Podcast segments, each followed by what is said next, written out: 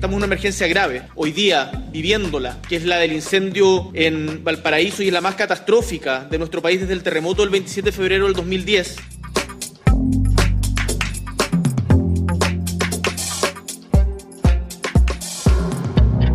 Casas de madera hechas cenizas y 43 mil hectáreas de bosques quemados es el paisaje desolador que dejaron varios incendios de gran magnitud en Chile este año nuevamente durante el verano austral. Aunque la superficie de bosque afectada no alcanzó el récord de 2017 cuando se quemaron casi medio millón de hectáreas, los incendios de este año sorprendieron a todo el mundo por ser particularmente devastadores en zonas habitadas.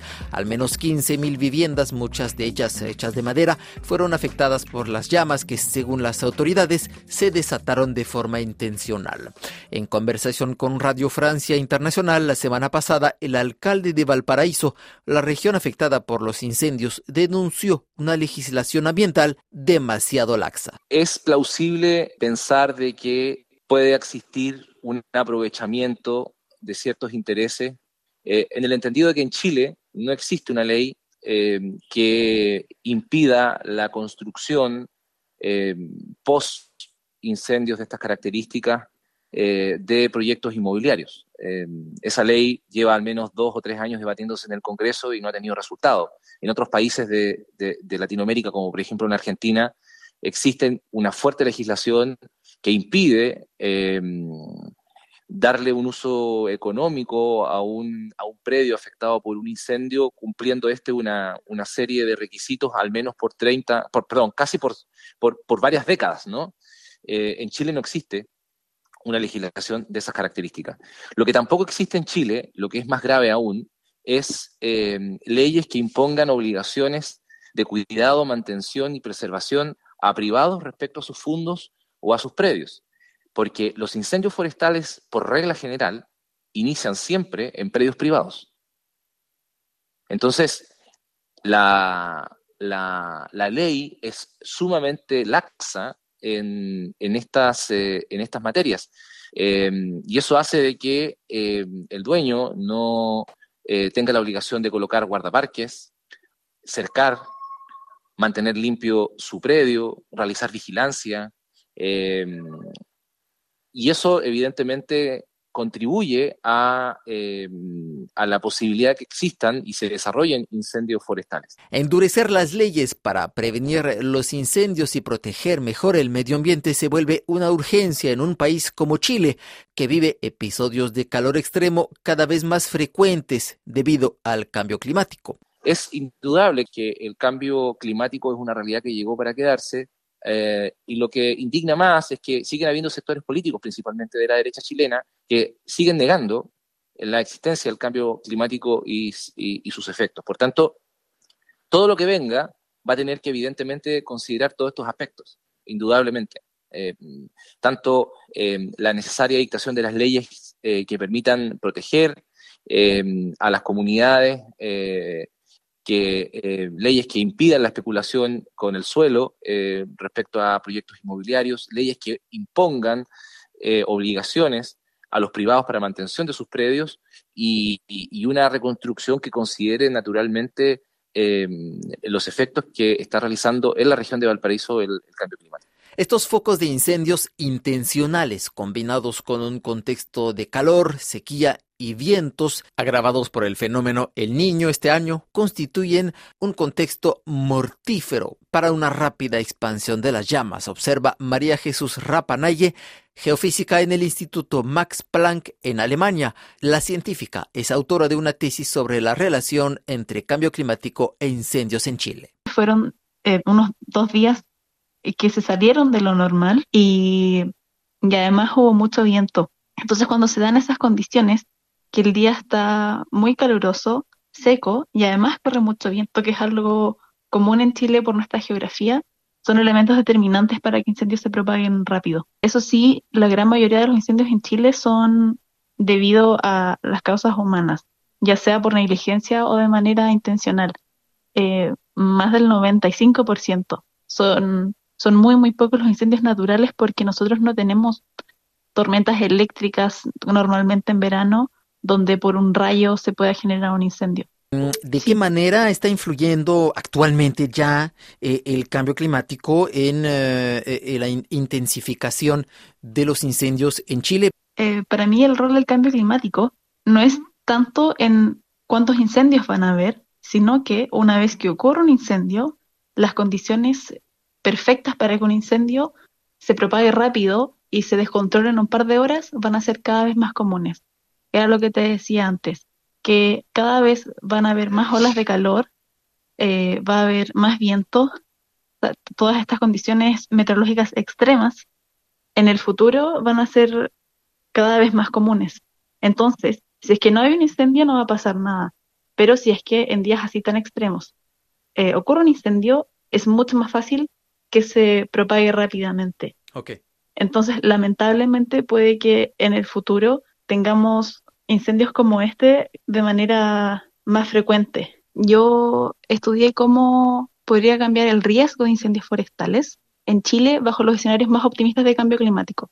O sea, que la temperatura aumente globalmente 1.5 o 2 grados Celsius.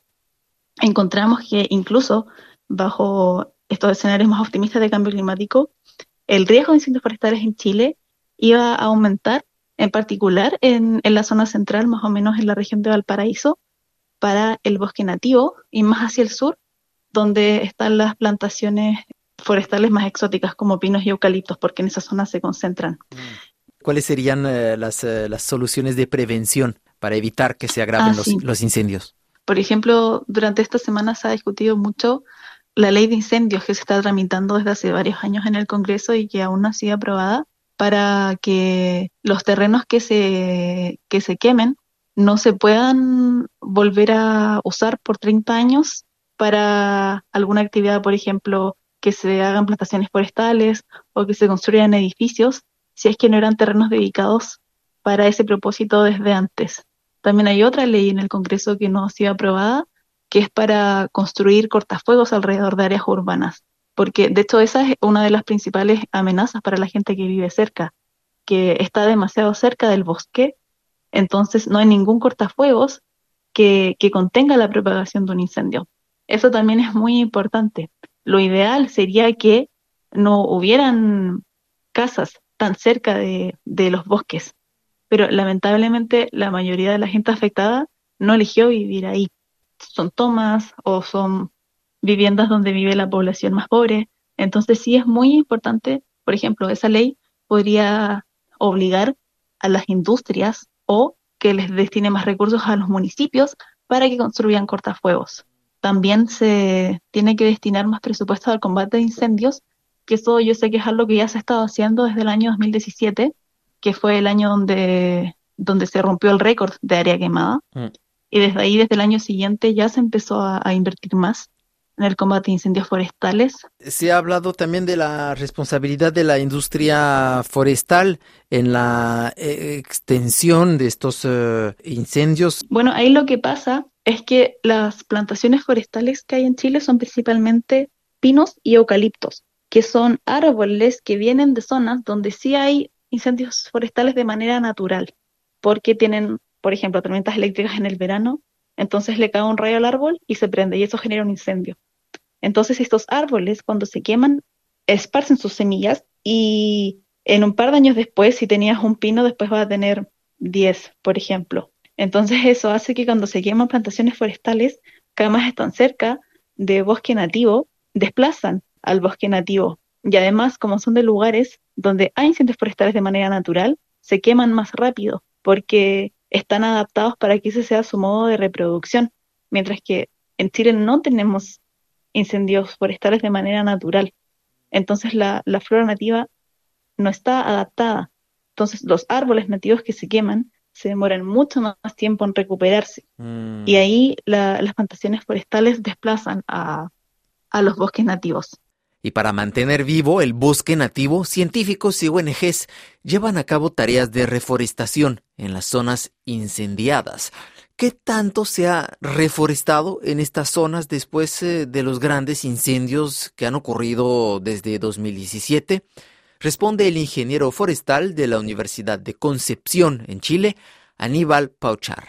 hay dos tipos de, vegetación fundamentalmente que, se quemaron. Una sería, en, términos de bosque, una sería lo que son plantaciones forestales de especies introducidas como eucaliptus, pinos. Eh, y en este caso, sí, se han plantado esas áreas, no en todos los lugares, porque fue tal el área quemada que la velocidad con la que se puede reforestar eh, es lenta. También tiene que ver con los seguros, y con la, con la liquidez, digamos, económica de los propietarios para lograr eso. Entonces, pero en general eso es relativamente sencillo de hacer. Una vez que se quema una plantación forestal, eh, se puede al año siguiente, en el invierno siguiente, eh, plantar con, con, plántulas, ¿no cierto?, nuevas de las especies dominantes, ya sea pino o eucalipto. Así que eso es sencillo. Respecto a lo que es más complejo, sí es el bosque nativo. Lo que se tiene que hacer es una restauración ecológica que es un proceso más complejo, implica, ¿no es cierto?, no solo plantar las especies arbóreas dominantes, es decir, los,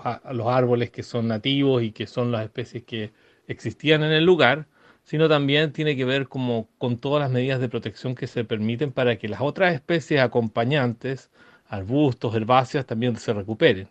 Eh, y ese es un proceso mucho más largo y que lamentablemente es mucho más caro e incipiente en nuestro país. ¿no? Eh, las, superficies eh, que se han eh, restaurado son mucho más bajas que las que se han plantado. Así que ahí hay, un tema pendiente eh, y tiene que ver con los recursos disponibles.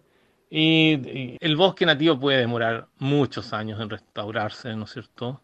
Podría, evidentemente estamos hablando de décadas, por lo menos 20 años para tener un bosque de, alguna altura y después, ¿no es cierto?, estamos pensando 30, 40, 50 años fácilmente. Eh, ahora, los, los primeros 3 a 10 años son críticos.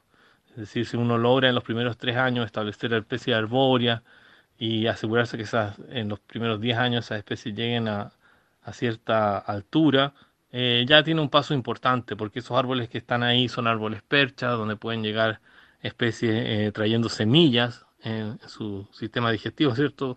Eh, defecar y con esas semillas pues, traer nuevas especies. Entonces ahí también se va generando todo un ciclo virtuoso de la restauración ecológica.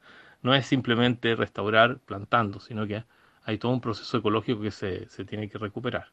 Mantener la cobertura boscosa es también un objetivo indispensable para capturar el CO2 excesivo que emitimos en la atmósfera con nuestras actividades humanas.